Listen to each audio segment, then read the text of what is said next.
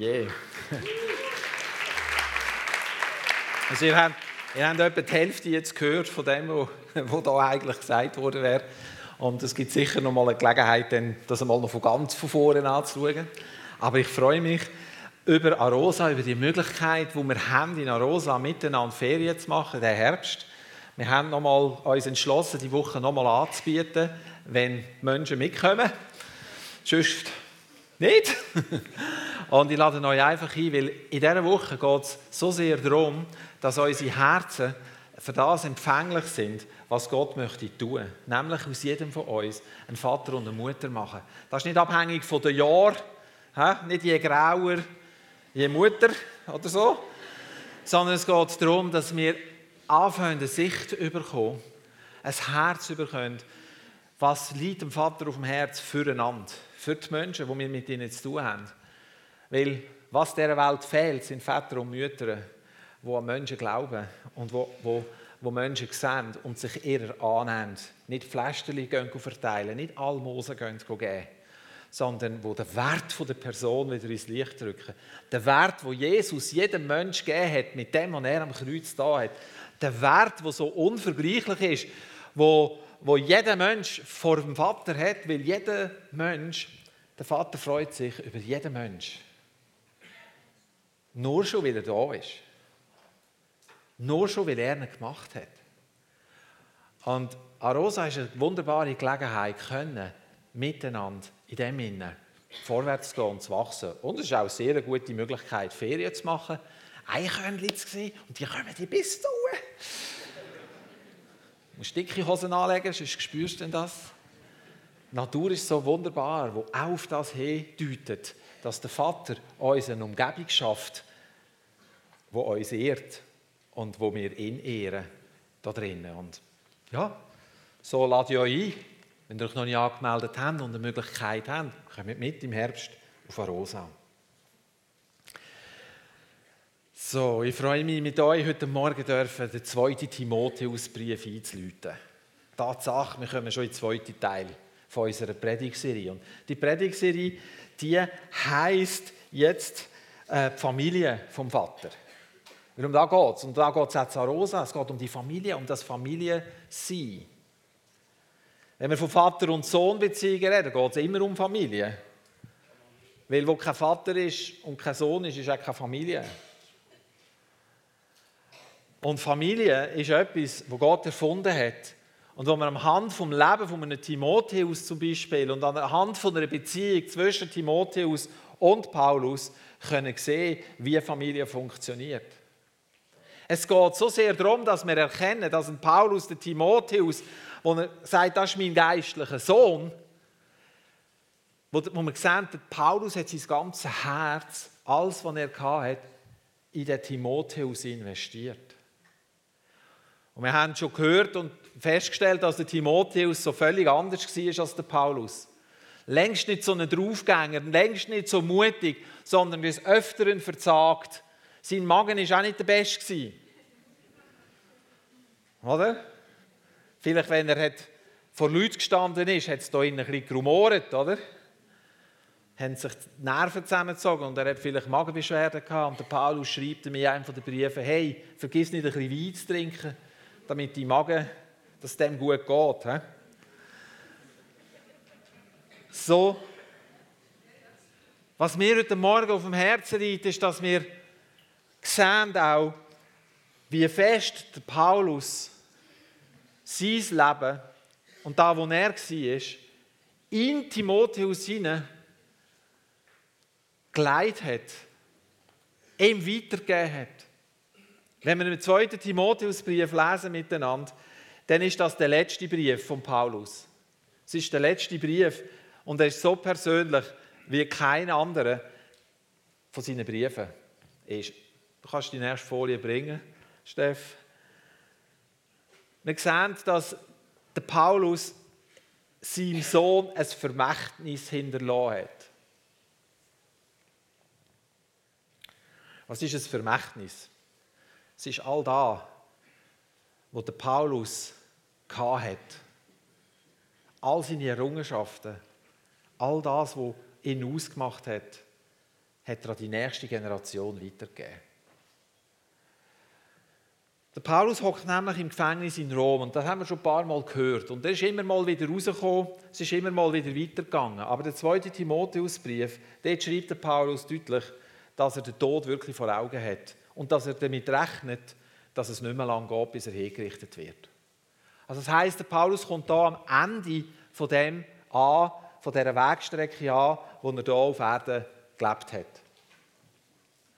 Und was mich am zweiten Timotheusbrief so, so begeistert ist, dass ich nie eine Anklage etwas lese oder jammere von Paulus dort irgendwo neu könnte feststellen.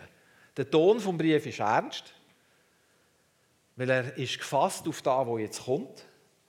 Aber es ist nie etwas drin, wo jammern oder Enttäuschung drinnen würde mitschwingen. Und jetzt stellen wir uns das mal vor. Hat der Paulus Grund zum enttäuscht zu sein? Hat er Grund zum Angst haben? Hat er Grund zum frustriert sein? Wer von uns wünscht sich so ein Ende mit einer Hinrichtung? Für etwas, was du nicht gemacht hast? Was hat denn der Paulus verbrochen, dass er das verdient hat? Merken wir etwas von dem, dass der Paulus da, wir, wir lesen das einfach so, wir nehmen das so hin, weil wir das schon kennen. Aber überleg dir mal zwei Minuten, wie würdest du reagieren in dieser Situation? Was heißt das, was würde das für uns bedeuten? Wie reagieren wir zum Beispiel, wenn uns eine Ungerechtigkeit widerfährt?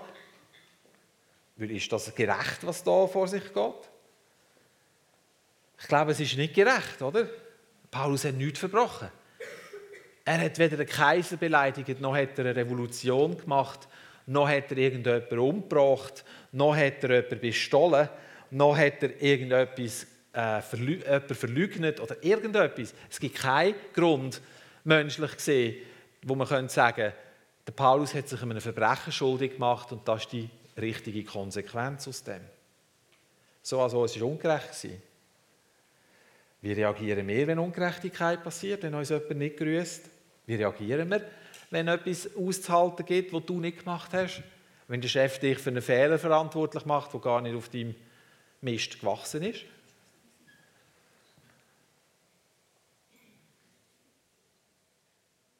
Was mich fasziniert, wenn ich den Brief lese, ist, dass der Paulus Timotheus vorbereitet, vorbereitet auf sein Abschied nehmen und gleichzeitig die Hoffnung und die Zuversicht und die Freude und die Liebe und all das, was das Königreich von Gott ausmacht, vermittelt. Im 2. Timotheusbrief lesen wir lesen von dem, was er alles, was dem Paulus alles wichtig ist. Er, er tut nochmal einige gewisse Themen aufnehmen. Und ist nicht so jetzt strukturiert, vielleicht wie in einem Römerbrief, aber wir spüren hier ein Herz von einem Vater für seinen Sohn. Wir spüren hier, dass der Vater etwas Wichtiges nochmal sagt. Und wir spüren ganz viel Ermutigung für einen Sohn, für einen Timotheus. Sein Glaube ist unerschüttert. Und das begeistert mich.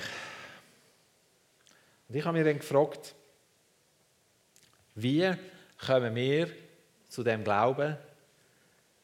Wie können wir die Sicht haben, wie sie der Paulus hat? Ich werde mit euch jetzt den Bibeltext mal lesen. Und im 2. Timotheus 1, Vers 1 heißt es, 1 bis 5, Paulus, Apostel Jesu Christi, an seinen Mitarbeiter Timotheus, ich schreibe dir als Apostel, der von Gott damit beauftragt ist, das Leben zu verkünden, das Gott selbst uns versprochen hat und das er uns durch Jesus Christus schenkt. Dir, Timotheus, meinem geliebten Sohn, wünsche ich Gnade, Barmherzigkeit und Frieden von Gott, unserem Vater und von Jesus Christus, unserem Sohn. Jedes Mal, wenn ich bete, bei Tag und bei Nacht, denke ich auch an dich und bin dann immer voll Dank gegenüber Gott, dem ich wie schon meine Vorfahren mit reinem Gewissen diene. Und wenn ich daran zurückdenke, wie du bei unserem Abschied geweint hast, sehne ich mich danach, dich wiederzusehen. Was wäre das für eine Freude? Voller Dankbarkeit erinnere ich mich an deinen Glauben, der so völlig frei ist von jeder Heuchelei. Es ist derselbe Glaube, der bereits deine Großmutter Lois und deine Mutter Eunike erfüllte. Und auch in dir.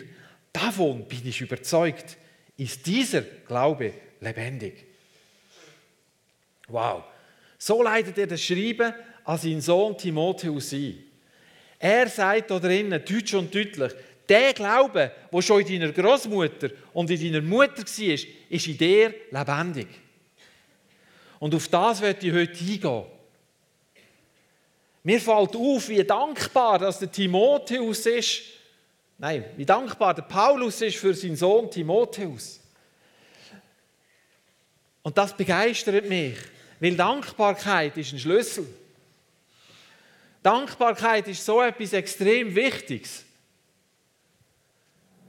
Weil ohne Dankbarkeit können wir nicht glaubensvoll weitergehen.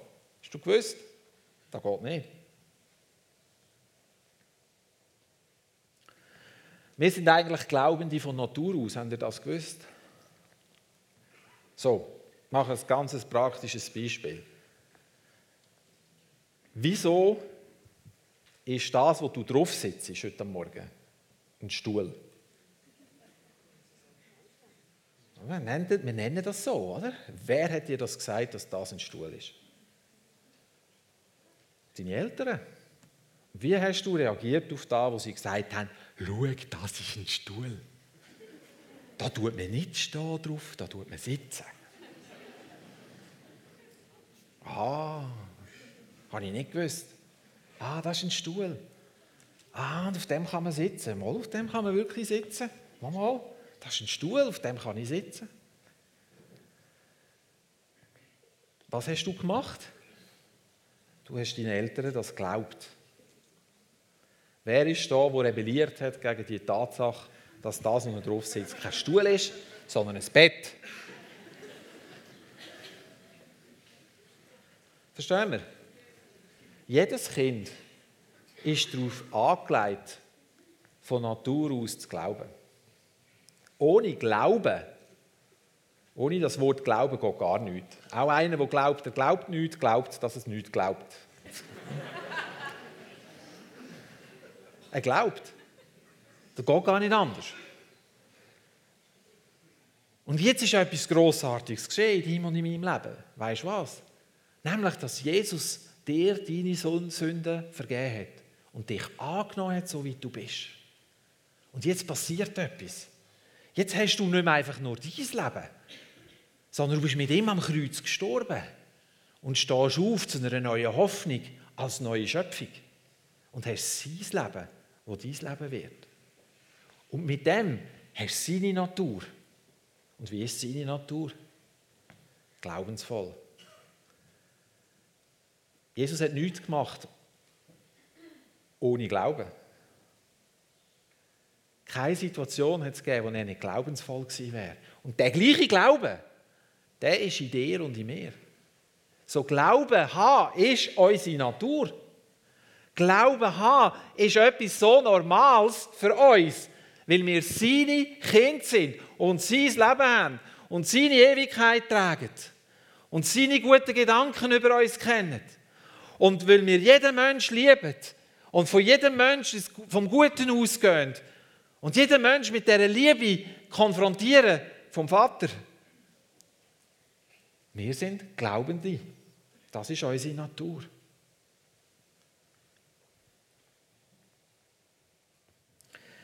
Im Hebräer 11, ich werde vor allem den dritten Vers lesen. Da steht, das ist der Vers über was ist Glauben, oder? das Rechnen mit der Erfüllung von dem, was man hofft, das Überzeugtsein von der Wirklichkeit unsichtbarer Dinge.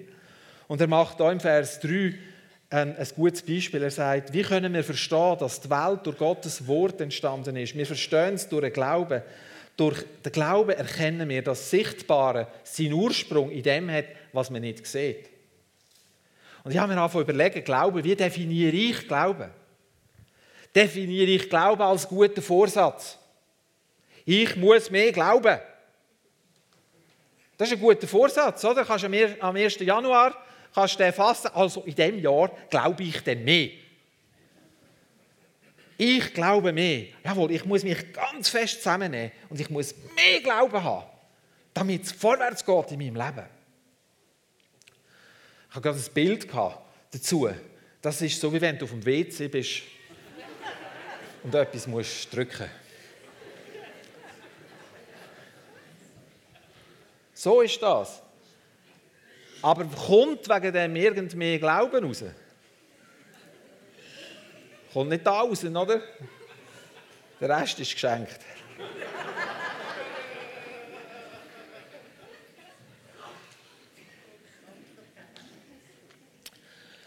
Wir können nicht mehr Glauben produzieren. Hast du das gewusst? Aber ich glaube, dass wir können hindern, dass unser Glaube wächst. Indem, dass wir nicht so über uns denken, wie Gott über uns denkt. Ich bin überzeugt, dass wenn ich es zulasse, dass zum Beispiel Frust und Enttäuschungen größer sind als er, dass ich nie dort komme, dass mein Glaube wird wachsen. Weil dann habe ich auch einen Glauben der Glaube Frust, der Glaube Enttäuschung. Und ich lebe gemäß meinem Glauben. Ich kann nämlich gar nicht anders. Du kannst nicht anders als gemäß deinem Glauben leben. Da kannst du dir Mühe geben und du kannst dich vermurksen, wie du willst. Am Schluss lebst du deinen Glauben. Und der kommt aus dir raus und der wird gesehen und der wird gespürt. Und der wird, der wird dich an ein Ziel führen. Wie können wir denn was kann ich denn machen? Ich habe hier in diesen Versen für mich einen Schlüssel gefunden und ich werde mit euch über das reden jetzt. Weil ich bin überzeugt, das ist etwas ganz Wichtiges, weil ich glaube, da wird uns, wenn wir das verstehen, in eine neue Dimension bringen, von erleben, wie wir Wunder erleben. Wie wir Wunder sehen. Der Paulus sagt im Vers 3, jedes Mal, wenn ich bete, bei Tag und Nacht, denke ich auch an dich. Und dann bin ich immer voll Dank gegenüber Gott. Dem ich, wie schon meine Vorfahren, mit reinem Gewissen diene. Ich habe noch eine andere Übersetzung gefunden. Das heißt, ich danke Gott, dem ich, wie schon meine Vorfahren, mit reinem Gewissen diene. Unablässig denke an dich in meinem Gebet bei Tag und Nacht. Und wenn ich es kürze, heißt, ich danke Gott bei Tag und Nacht. Ich danke Gott bei Tag und Nacht. Und was meint das? Das meint nicht das 24-Stunden-Gebet, das ich immer lebe und immer sage und nichts mehr anderes mache, sondern es meint da, wo der Matthias Trutmann uns vor ein paar Wochen erklärt hat, mit dem Hohepriester, wo, wo die, die zwölf Stämme da auf seiner Brust oder in seinem Herz eben getragen hat. So, das ist die Haltung von dem Gebet, wo du trägst. Und der Paulus sagt da deutsch und deutlich, ich danke Gott bei Tag und Nacht. Und jetzt hockt er im Gefängnis und er hat den Tod vor Augen. Und er weiß, damals gibt es kein Ausweichen mehr. Damals, ist es, damals passiert es. Er hat die Gewissheit. So wie er vorher immer wieder Gewissheit hatte, es geht weiter, hat er da die Gewissheit, es ist fertig. Und er sagt, ich danke Gott. Ich danke Gott bei Tag und Nacht. Und wenn ich an dich denke, dann kann ich nur an Gott, kann ich nur dir danken, Gott. Wenn ich an Timotheus denke, kommt aus meinem Leben nur Dank für diese Person. Und ich fange an, etwas begreifen und an, etwas verstehen, was ich glaube, was so extrem wichtig ist, auch für uns. Nämlich, wie denken wir über die anderen? Was sehe ich im anderen? Sehe ich da nur die Person, die immer schwierig tut? Sehe ich die Person, die es einfach nicht checkt? Sehe ich die Person, die, so viele Schwächen hat? Wie denken wir über unsere Kinder? Ja, es sind halt schwierige Kinder, sie kommen immer zu spät oder ach, ich weiß doch auch nicht. Oder nerven wir uns dran, wenn sie nicht fertig essen?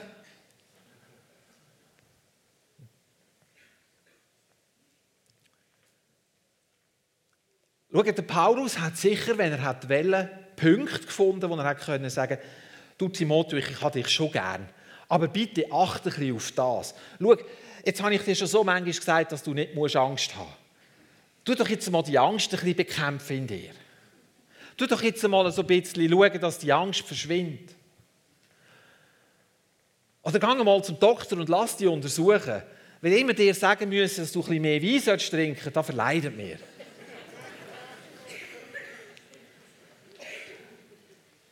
Oder hab doch ein bisschen mehr Temperament. Gib ein bisschen mehr Pfupf.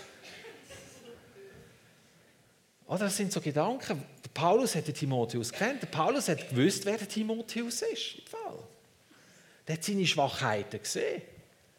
Und was der Paulus nicht macht und was wir auch nicht machen ist Tomaten auf die Augen nehmen, dass wir da nicht sehen.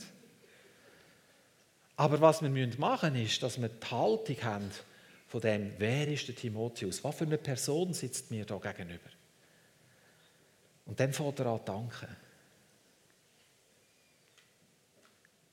Und ich kann verstehen, dass Dankbarkeit ist ein Schlüssel, der eine Atmosphäre kreiert, die den Glauben wachsen lässt.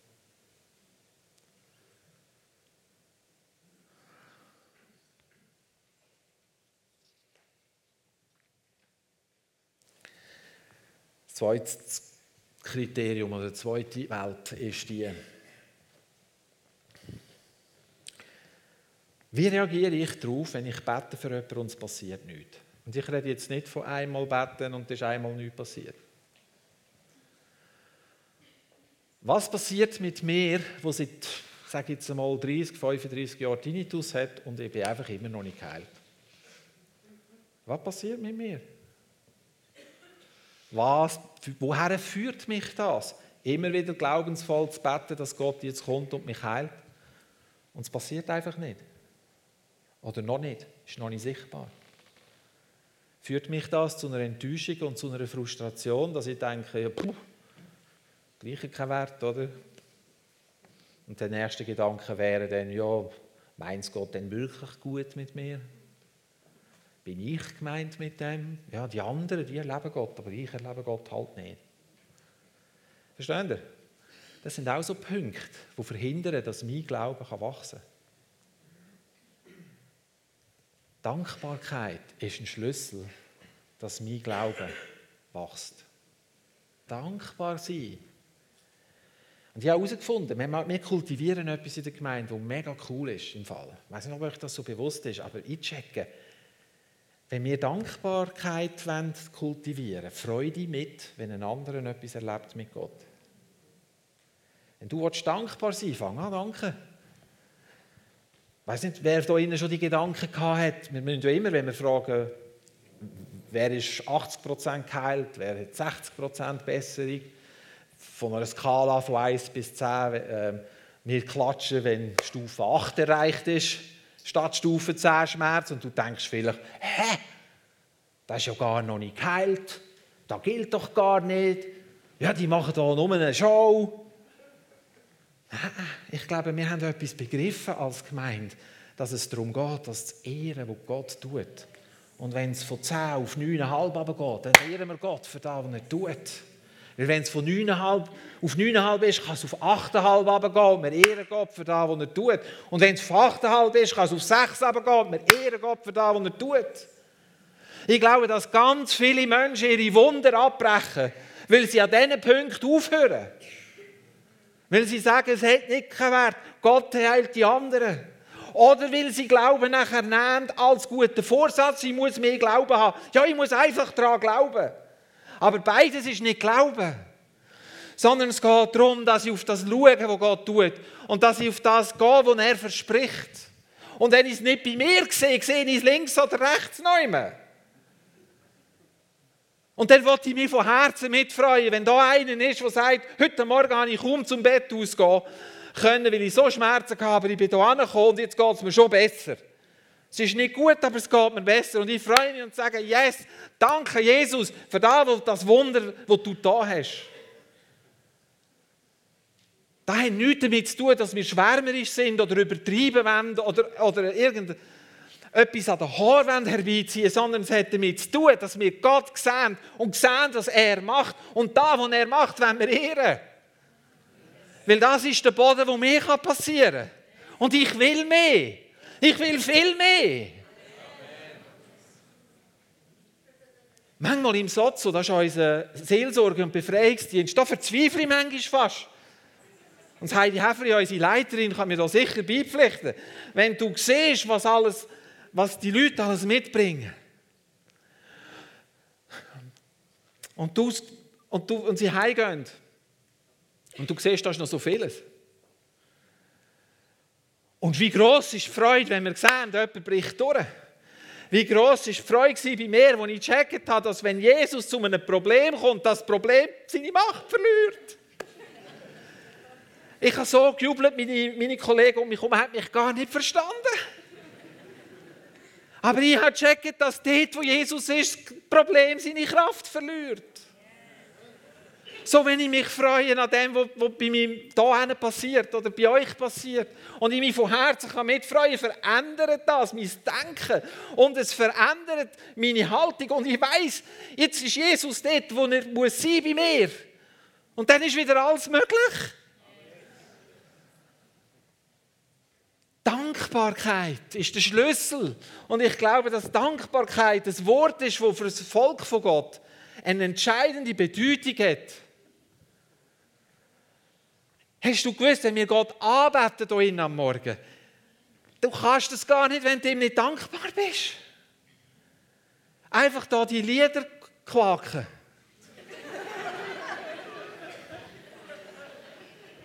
Einfach die Lieder, die, die Texte, die Buchstaben sagen, die Worte sagen.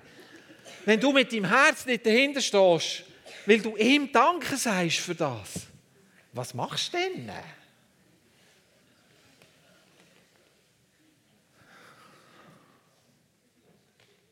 Dankbarkeit ist der Schlüssel, dass mein Glaube wachsen kann.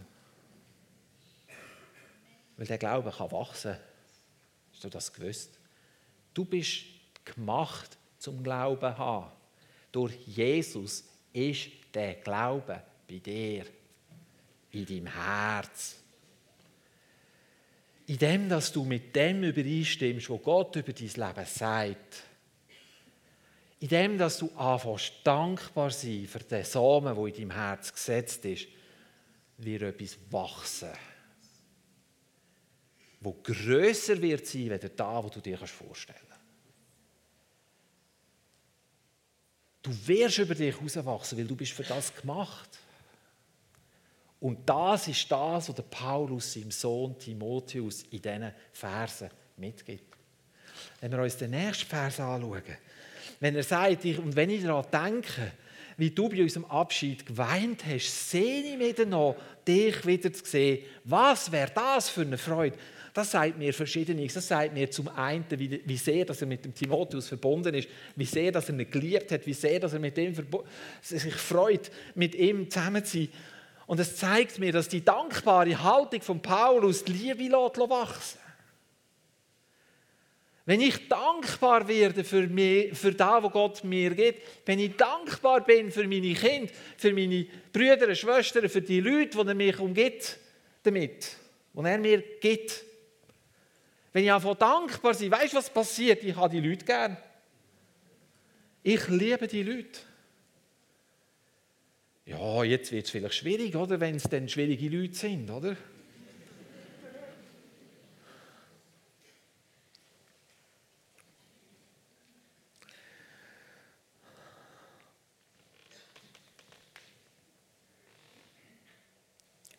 Du hast immer eine Entscheidungsgrundlage. Du kannst immer dich entscheiden für oder gegen. Wenn du dich für etwas entscheidest, hast du dich schon gegen alles andere entschieden. So, wenn ich mich entscheide, die Menschen so zu sehen, wie sie Gott sehen. Und ich werde dann konfrontiert mit den Schwachstellen von diesen Leuten. Dann muss ich dann mit diesen Sachen umgehen. He?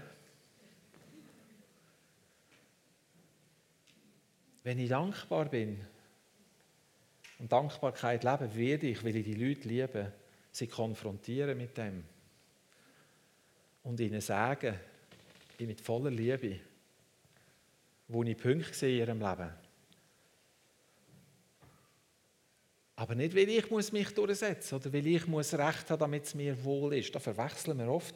Wir haben oft andere kritisieren, weil wir ein Sicherheitsbedürfnis haben beispielsweise oder weil wir etwas brauchen, tun wir sie oft kritisieren oder wir tun sie oft ähm, re reflektieren, aber aus der Haltung heraus, sie sollen sich verändern, damit es für mich besser ist, mit ihnen umzugehen. Da geht es nicht um den anderen, da geht es nur um mich. Wenn ich aber die Sicht vom Vater über einen Menschen habe, dann kann ich sogar, und, und darum so Biografien lesen von so, von so Männern und Frauen Gottes, die zu den Ärmsten der Armen gehen, die mit, wo, mit der Armut konfrontiert werden und das Gold in diesen Leuten sehen. Hey, das macht mich dankbar. Dankbarkeit verändert die Art und Weise, wie ich über meinen Nächsten denke, wie ich über die Menschen denke. Es verändert alles. Dankbarkeit lässt Liebe in mir entstehen. Ich bin dankbar für das, was ich habe. Und wenn ich dankbar bin, kann dieses nebendran gar nicht bestehen. Es kann nicht. Dankbarkeit führt dann auch weiter zur Ermutigung. Wenn ich zulasse, dass meine Ohren, die noch nicht geheilt sind, die Frustration darüber, dass sie noch nicht geheilt sind, mich irgendwie etwas glauben das nicht vom Vater kommt, bin ich auch nicht mehr ermutigt, weiterzugehen. Wenn ich aber weiß, dass da nicht von ihm kommt und ich habe keine Ahnung, warum das, das noch in meinen Ohren ist, ich weiß es nicht, aber ich weiß, das kommt nicht von ihm. Es hat nichts mit dem zu tun, dass er mich nicht liebt oder dass er mich vergessen hat. So bin ich trotzdem ermutigt, wenn ich mit jemandem bete, der da hat und geheilt wird, dann durch das. Ich habe Biografien gelesen von einer Frau, die hat, die hat betet, dass blinde Augen sehend werden. Und die hat das erlebt. Sie selber ist aber blind geworden dabei. Sie war am Schluss blind und hat erlebt, wie andere, die durch ihr Gebet so geheilt worden sind. Und sie war so etwas von ermutigend. Weil sie gesehen hat, was Gott macht, trotz ihrer Blindheit.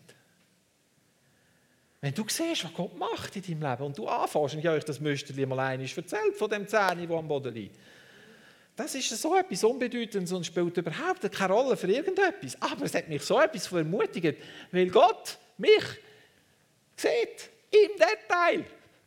Am Morgen beim Aufstehen, zu Abend, wenn ich ins Bett gehe, ob ich gut drauf bin oder nicht so ganz frisch bin. Liebe Freunde, wie gehen wir um mit Frustrationen? Alles reinfressen, reinfressen, reinfressen. Abschlucken, abschlucken, abschlucken. Und dann? Und wisst ihr, was ich für eine Erfahrung gemacht habe, wenn ich frustriert bin? Ich habe die Erfahrung gemacht, dass mir keine Spur besser geht. Wichtige Erkenntnis.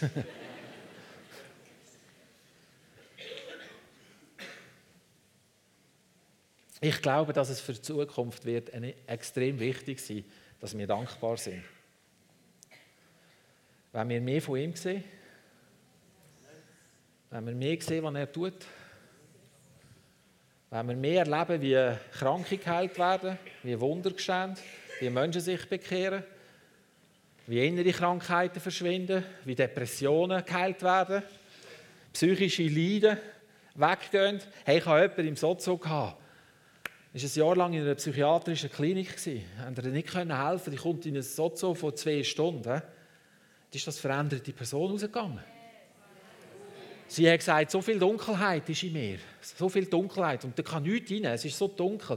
Und wir haben proklamiert, Dunkelheit ist nur die Abwesenheit von Licht. Wenn das Licht kommt, muss Dunkelheit gehen. Und am Schluss sagt sie, es ist Licht in mir.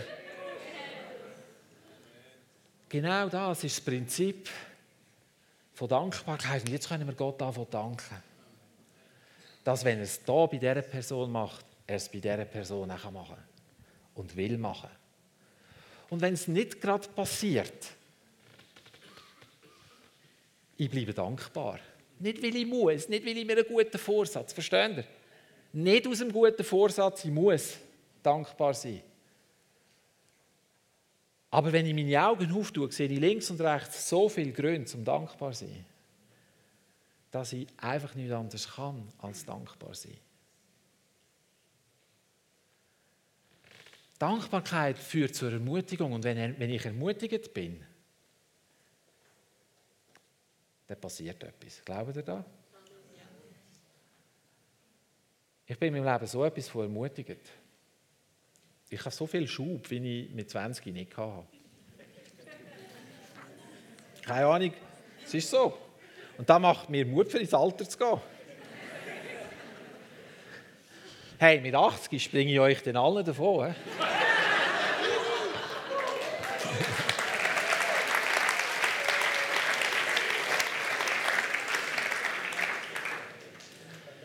So, wir kommen zum Schluss. Wir kommen zum Schluss. Ich habe euch drei Punkte gesagt. Dankbarkeit führt dazu, dass eine Atmosphäre vom Glauben entsteht. Der zweite Punkt ist, Dankbarkeit führt dazu, dass meine Liebe wächst. Und der dritte Punkt ist, Dankbarkeit ist der Schlüssel für Ermutigung. Und jetzt kannst du dich selber ermutigen. Hast du das gewusst? Macht der David zum Beispiel. Und ich werde mit euch jetzt einen Vers lesen. Wenn du ganz an die letzte Folie gehst, Steff, an die allerletzte. Ups.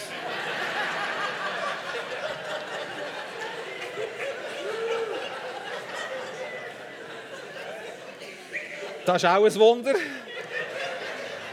Weil meine letzte Folie sieht völlig anders aus. meine letzte Folie heißt, und das müsst ihr gut hören, Preise den Herrn meine Seele und all mein Inneres seinen heiligen Namen.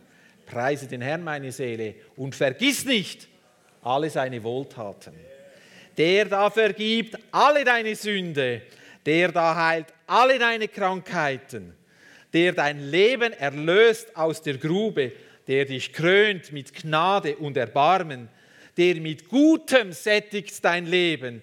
Deine Jugend erneuert sich wie bei einem Adler.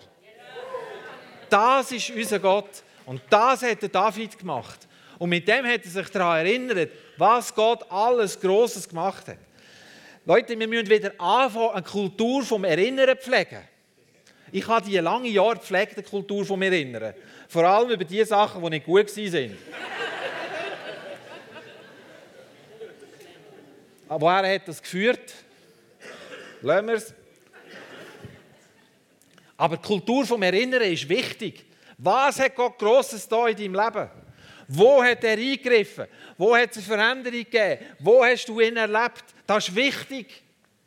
Für die Seele, vergiss nicht, was er dir gut da hat. Seele, vergiss nicht. Leute, wir sind nicht dazu da, dass wir die Stühle füllen hier innen. Auch wenn sie bequem sind. Wir sind nicht da dazu da, dass wir von altem Mann erzählen, der vor 100 Jahren vom Himmel gefallen ist. Aber wir sind dazu da, uns zu erinnern, dass dir das Manna gefallen ist. Und weil es dir gefallen ist, weiß ich, es wird auch da fallen. Wenn Gott angefangen hat, in deinem und in meinem Leben wirken, was gibt es für einen Grund, dass da heute anders sein sollte? Wenn Gott Wunder da hat, dass du ihn gefunden hast, und das ist ein Wunder. Leute, das ist ein Wunder. Das ist ein Wunder, dass du Jesus gefunden hast. Oder er dich. Das ist ein Wunder. Wann bist du das letzte Mal, mal dankbar für das? Hast du es vergessen? Du hast einen Ehepartner vielleicht oder eine Ehepartnerin. Das ist ein Wunder. Ja. Der Tom ist auf meiner Seite. Seel, vergiss nicht, was er dir Gutes da hat. Seel, vergleich dich nicht mit dem links und rechts. Seel, vergleich dich nicht, sondern erinnere dich daran, was er Gutes da hat. Erinnere dich daran, was er Gutes da hat, nicht was er nicht da hat wo du gemeint hast, er tut es nicht. Hast du gewusst, dass er auch wirkt, wenn du nichts davon spürst? Hm? Hast du das gewusst? Er ist auch dran, wenn du es nicht unbedingt gerade immer merkst. Schau, jeder von uns, wenn wir beten, wir möchten gerne äh, einen, äh, ich bete um einen Äpfel und am liebsten hätte ich einen Äpfelbaum. Mit reifen Äpfeln, oder? Nicht? Das wäre doch cool, oder? Der geht mir vom Himmel, busch. Und ich habe nicht nur einen Äpfel, sondern ja viele Äpfel, ja viel Überfluss. Und genau so verstehen wir das, oder? Was machst du, wenn Gott dir kommt und du bittest um einen Äpfel und er kommt und gibt dir ein Gürbschi?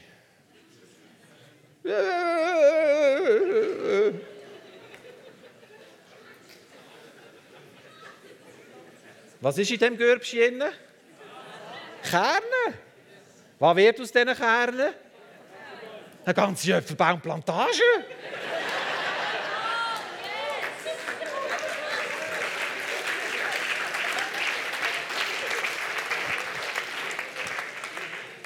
Leute, um da geht's. Manchmal gibt Gott uns einen Samen. Und er bettet den Samen in unser Leben ein. Und der Samen wird wachsen. Hey. Aber wir haben den fertigen Äpfelbaum. Am besten noch gerade, dass er mir gerade ins Maul wächst, dass ich mich nicht mal mehr anstellen muss.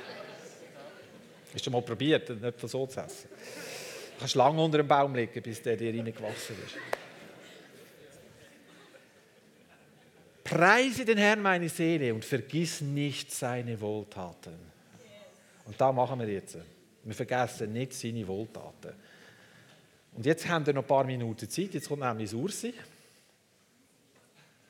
Sie hat etwas zu dem Thema unser Zeugnis zu sagen. Und du kannst jetzt anfangen, mit dem Heiligen Geist zusammen dich daran erinnern, was er in deinem Leben Grossartiges da hat, weil da werden wir nachher miteinander feiern. Das sollte angeschaltet sein. Ja, voll Freude komme ich mit dieser Treue, die wir gehört haben am Anfang, und mit dieser Dankbarkeit. Und es ist wirklich Dankbarkeit, die ich Gott gegenüber jetzt einfach euch erzählen was er gemacht hat für uns. Ich habe jetzt vier Jahre über, äh, gearbeitet in einer Haushaltung, Kind betreut, als Mami gestorben ist und es ist irgendwie immer schwieriger geworden. Ich habe gewusst, es ist richtig und gut und im letzten äh, Mitte, also von der Mitte Jahr her ist es schwieriger geworden und mit allem, was mit dem Christian seiner Krankheit dazugekommen ist, habe ich einfach gemerkt, wie ich mag nicht mehr. Ich mag wie nicht mehr. Und dann habe ich am, einem, am 1. Jänner habe ich zu Gott gesagt. Ich hatte die Türfalle vom Schlafzimmer schon in der Hand, gehabt, schon abgelöscht gehabt, und dann habe ich einfach so aufgeschaut und habe gesagt, Herr, weisst du was, ich mag und will nicht mehr müssen arbeiten. Und das ist, glaube ich, das erste Mal, dass Gott so etwas gehört hat von mir. Ich habe immer mögen, ich habe immer gemeint, ich muss mögen, ich habe gemacht und ich habe mögen. Und dann habe ich meinem Gott das gesagt und ich bin ins Bett. Am anderen Morgen sind wir am Tisch gehockt und dann ist es ein WhatsApp gekommen von einer Frau, wo ich um die Weihnacht herum habe ich die gesehen auf einem Parkplatz. Wir haben unsere Nummern gehabt, die haben wir, wir, haben, wir kennen einander. Und sie, ich habe gesagt, ich muss arbeiten. Und bin eingestiegen und sie sagt, ah, du musst arbeiten. Dann habe ich gesagt, ja, ich muss, uns längt die Rente nicht. Und dann ist sie geblieben und ich bin gegangen. Und diese Frau ist an dem Morgen, hat mir eine WhatsApp geschickt und hat geschrieben, in der Nacht bist du mir in den Sinn gekommen. Ich habe mein Kind gestellt und dann habe ich an dich gedacht und ich hatte Tränen.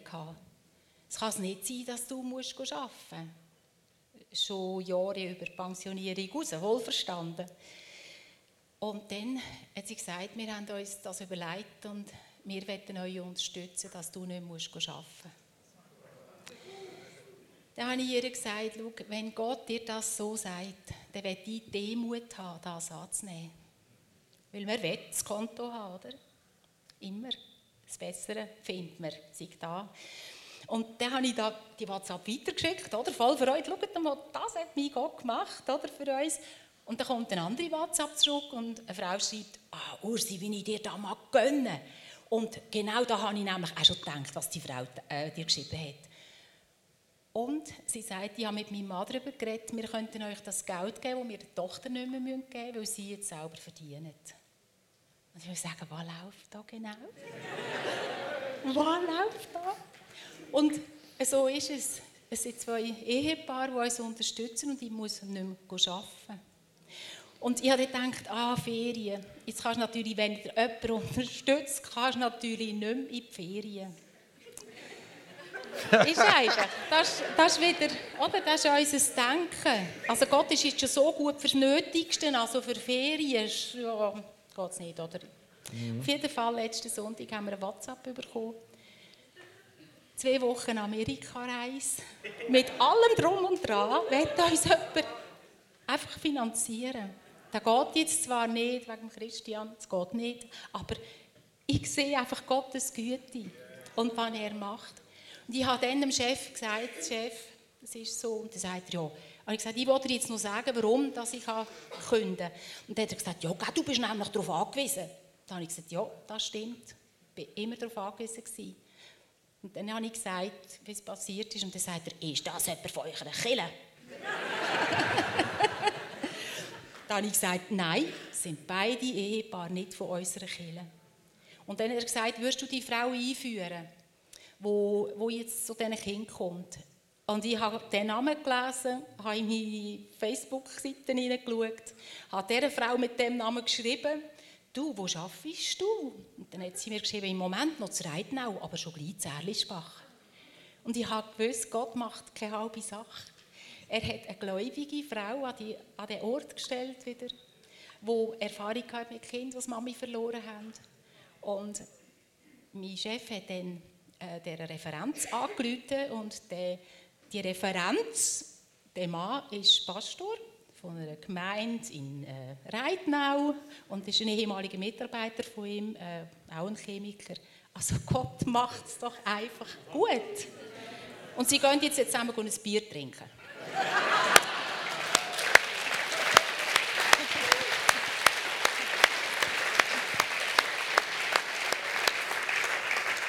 Wenn es bei uns nicht gut ausgesehen hat, finanziell, habe ich Gott immer gesagt, und du hast versprochen, dass du uns versorgst, bis wir alt und grau sind. Und grau bin ich noch nicht. Ich habe noch nicht viel graue Haare. Du musst noch lange sorgen für mich. Amen.